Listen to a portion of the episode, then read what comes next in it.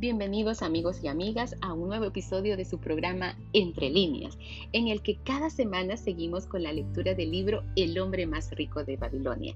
Y hoy continuaremos en la lectura del capítulo 4, en el que muchos amigos de Arcad compartían experiencias acerca de la fortuna, título de este mismo capítulo.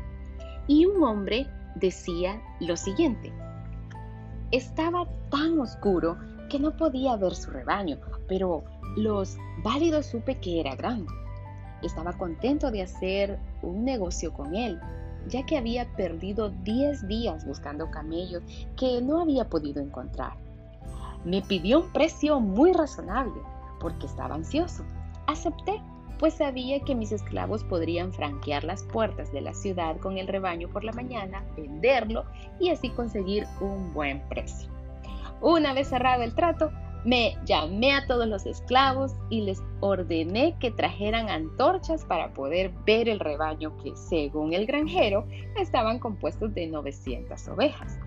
No quiero aburriros describiendo las dificultades que tuvimos para intentar contar a unas ovejas tan sedientas, cansadas y agitadas. La, la tarea parecía imposible. Entonces informé al granjero que las contaría a la luz del día y le pagaría en ese momento. Por favor, honorable señor, rogó el granjero, pagadme solo dos tercios del precio esta noche para que pueda ponerme en marcha. Dejaré a mi esclavo más inteligente e instruido para que os ayude a contar las ovejas por la mañana. Él es de fiar y os podrá pagar el saldo. Pero yo era testarudo y rechacé efectuar el pago esa noche. A la mañana siguiente, antes de que me despertara, las puertas de la ciudad se abrieron y cuatro compradores de rebaños se lanzaron a la búsqueda de ovejas. Estaban impacientes y aceptaron a un buen grado, grado pagar el elevado precio porque la ciudad estaba sitiada y escaseaba de comida. El viejo granjero recibió casi el triple del precio que a mí me había ofrecido por su ganado. Era una oportunidad única y que yo dejé escapar. Esta es una historia extraordinaria, comentó Arcad. ¿Qué os sugiere?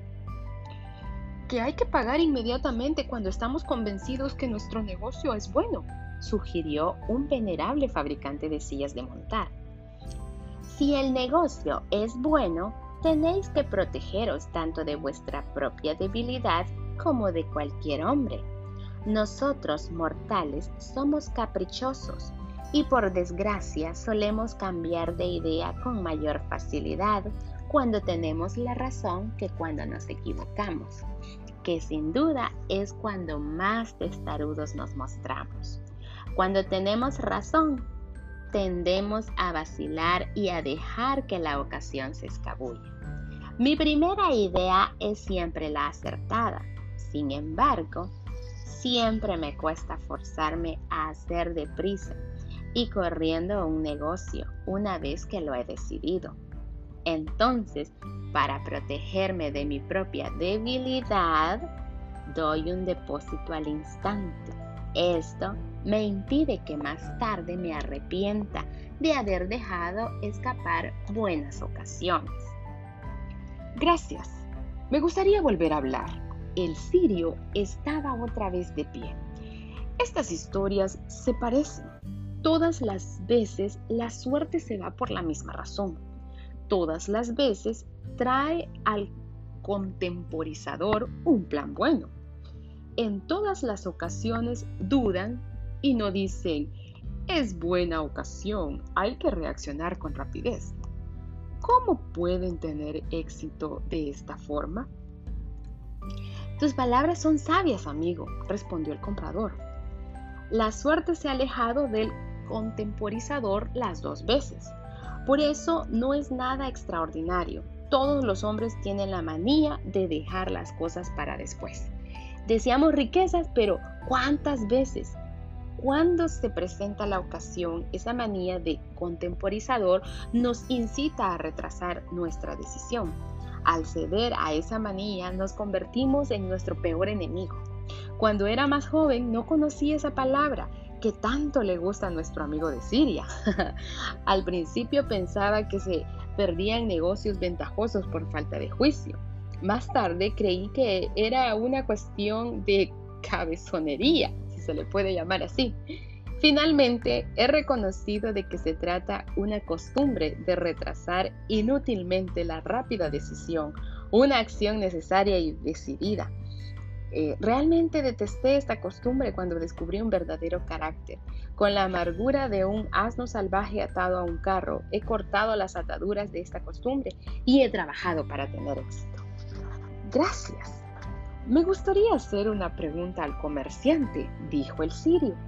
Su vestimenta no es la de un pobre. Habla como un hombre que tiene éxito. Decidnos, ¿sucumbéis ante la manía de contemporizar?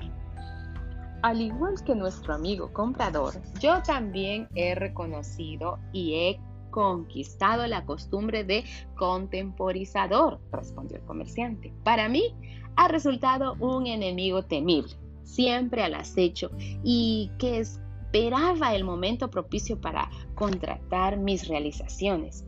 La historia que he narrado es solo uno de los abundantes ejemplos que podría contar para mostraros cómo he desaprovechado buenas oportunidades.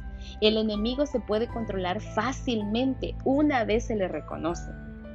Ningún hombre permite de forma voluntaria que un ladrón le robe sus reservas de grano como tampoco ningún hombre permite de un buen grado que un enemigo le robe la clientela para su propio beneficio. Cuando un día comprendí que la contemporización era mi peor enemigo, la vencí con determinación. Así todos los hombres deben dominar su tendencia a contemporizar antes de poder pensar en compartir los ricos tesoros de Babilonia. ¿Qué opina usted, Arcad? Usted es el hombre más rico de Babilonia y muchos sostienen que también es el más afortunado. ¿Está de acuerdo conmigo en que ningún hombre puede conseguir el éxito total mientras no haya liquidado por completo su manía de contemporizar? Es cierto, admitió Arcad. Durante mi larga vida He conocido a hombres que han recorrido de largas avenidas de la ciencia y de los conocimientos que llevan el éxito en la vida, y todos se les han presentado buenas oportunidades. De esta manera, satisfacer sus más profundos deseos, pero muchos dudaron y se echaron para atrás.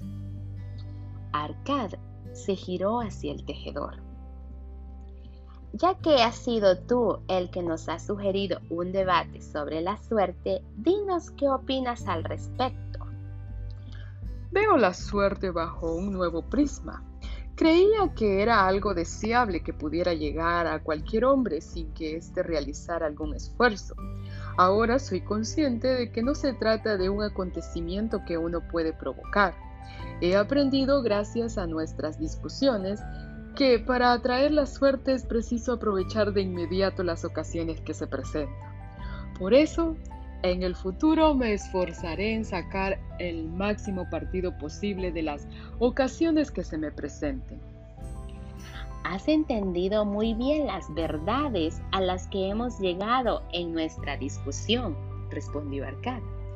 La suerte toma a menudo la forma de una oportunidad pero pocas veces nos conviene de otra manera.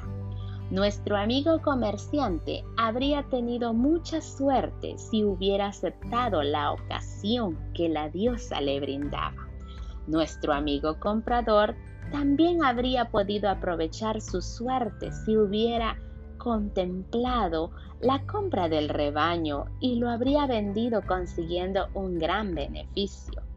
Hemos seguido con esta discusión para descubrir los medios necesarios para que la suerte nos sonría.